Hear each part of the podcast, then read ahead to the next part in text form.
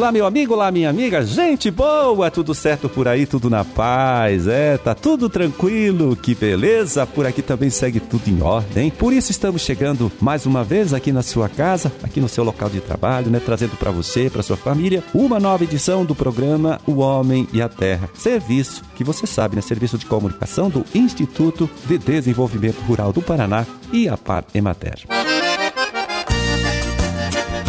É aqui na produção e apresentação, mais uma vez, conversando com vocês. Estou eu, Amarildo Alba, trabalhando com a ajuda né, do Gustavo Estela, que ali do outro lado faz a sonoplastia do programa. 13 de maio de 2023, quarta-feira, deixa eu ver aqui, quarta-feira de lua crescente, dia do sertanejo, dia mundial do sol e dia internacional da liberdade de imprensa. E data também do aniversário de Braganei, Imbituva e Santa Terezinha de Itaipu. Então, parabéns para todos!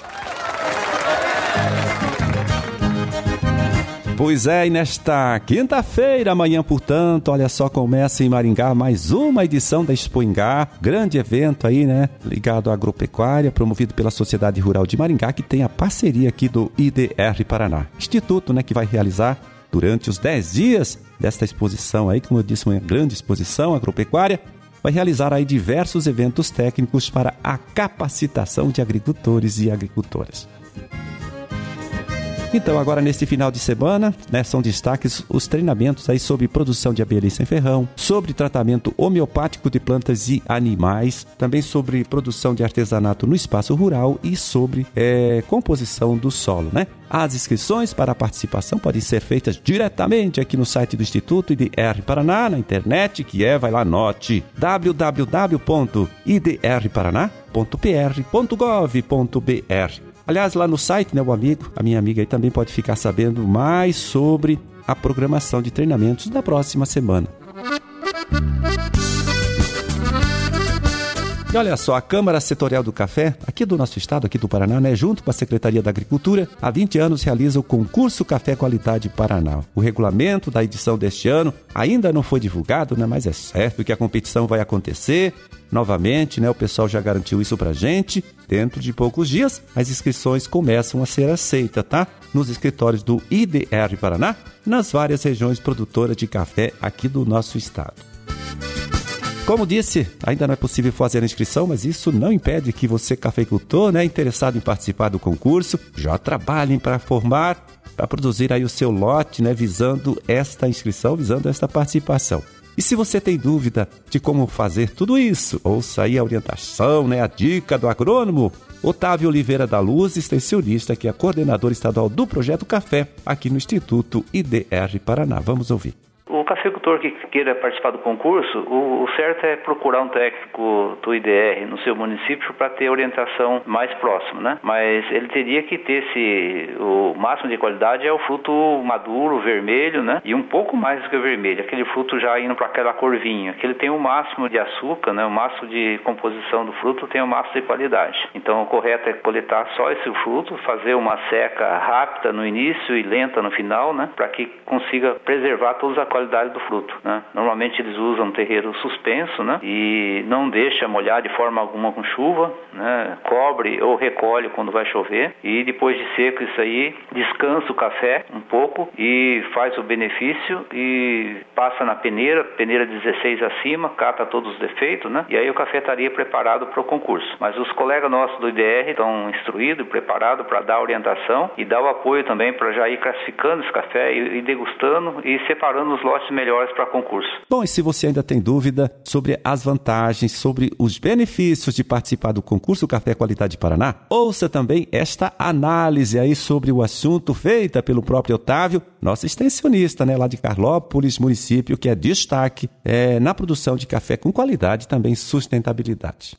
Um grande benefício que se ele ficar entre os melhores colocados, ele é divulgado o café dele, né? Então fica mais fácil dele vender. Normalmente o café que vai para o concurso já está garantido a compra, né? Com às vezes é 50% acima do preço do mercado, às vezes até mais, tem ano que dobra, além do prêmio, né? Que em alguns anos existe o prêmio para os primeiros colocados. Mas o que ocorre de mais importante é que divulga a propriedade dele. Então, principalmente as cafeterias que estão vasculhando, estão atrás de café especiais acaba indo atrás para comprar e aí compra mais café. E outro resultado importante que quem prepara café para concurso, quem começa a fazer qualidade, faz os dois, três, quatro sacos, mas de repente acaba fazendo em toda a sua safra, então melhora toda a sua produção. Né? Isso aí ele vai agregar valor na produção toda, não só naquele lote que vai para concurso. Pois é, e a gente também perguntou para o Otávio se nós aqui do Paraná temos condições aí de competir com os produtores de café de outros estados brasileiros, tá certo? Competir assim quando o assunto é qualidade. Então confira aí também qual foi a resposta que ele deu para a gente a respeito disso.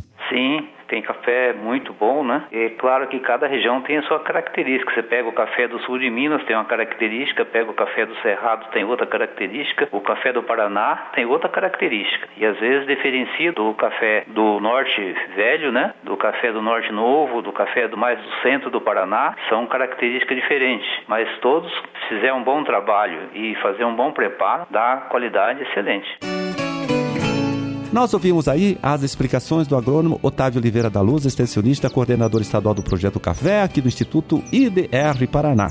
Ele que passou algumas dicas para você, meu amigo, né? Você, minha amiga, que lida com a cultura do café e quer participar do concurso Café Qualidade Paraná, que deverá ter o lançamento feito aí nesses próximos dias. Então, os produtores aqui do nosso estado devem colher, segundo a Secretaria da Agricultura, nesta safra que começou, cerca de 41 mil toneladas de café, volume 41% maior do que aquele colhido na última safra, né? Safra que foi bastante prejudicada pelas geadas e também pelas estiagens. A área ocupada com a cultura agora nesta safra é de 26 mil hectares.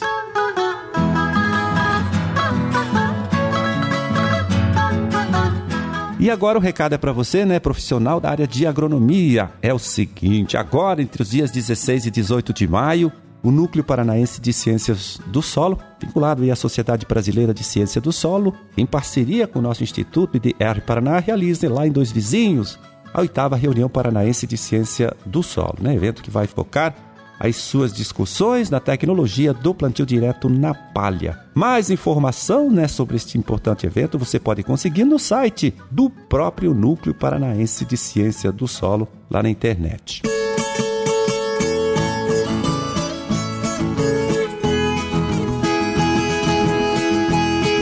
Bom, e agora vamos atualizar você sobre o mercado das principais hortaliças produzidas aqui em nosso estado neste período do ano, né? E comercializadas nas unidades regionais da Ceasa. Vamos passar para você os preços médios praticados ontem, terça-feira, dia 2 de maio. Vamos lá. Em Londrina, tomate saladete também o tomate longa-vida aí com o mesmo preço, 130 reais a caixa com 22 quilos, R$ 5,90 o quilo. Alface lisa, também a alface crespa, média, R$ reais cada unidade. Cenoura comum, R$ reais a caixa com 23 quilos, R$ 1,73 o quilo. E almeirão, R$ 2,08 cada unidade, né? pesando aí pelo menos 300 gramas cada unidade. Na Seasa de Maringá, quiabo, 126 reais a caixa com 15 quilos, 8,40 o quilo do quiabo lá em Maringá. Mandioca de mesa descascada, o aipim, né? R$ 5,50 o quilo. Batata doce roxa, R$ 75,00 a caixa com 24 quilos, R$ 3,12 o quilo da batata roxa.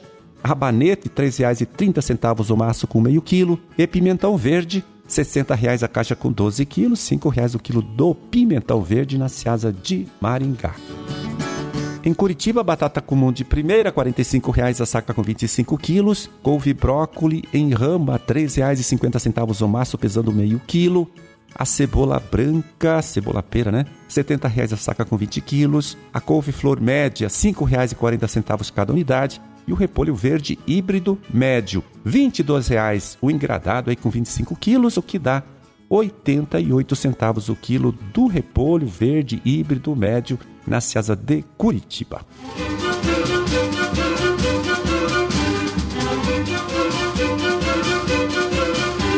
Era esse hein, o recado que a gente tinha para hoje. Vamos ficando por aqui desejando a todos vocês aí uma ótima quarta-feira, né?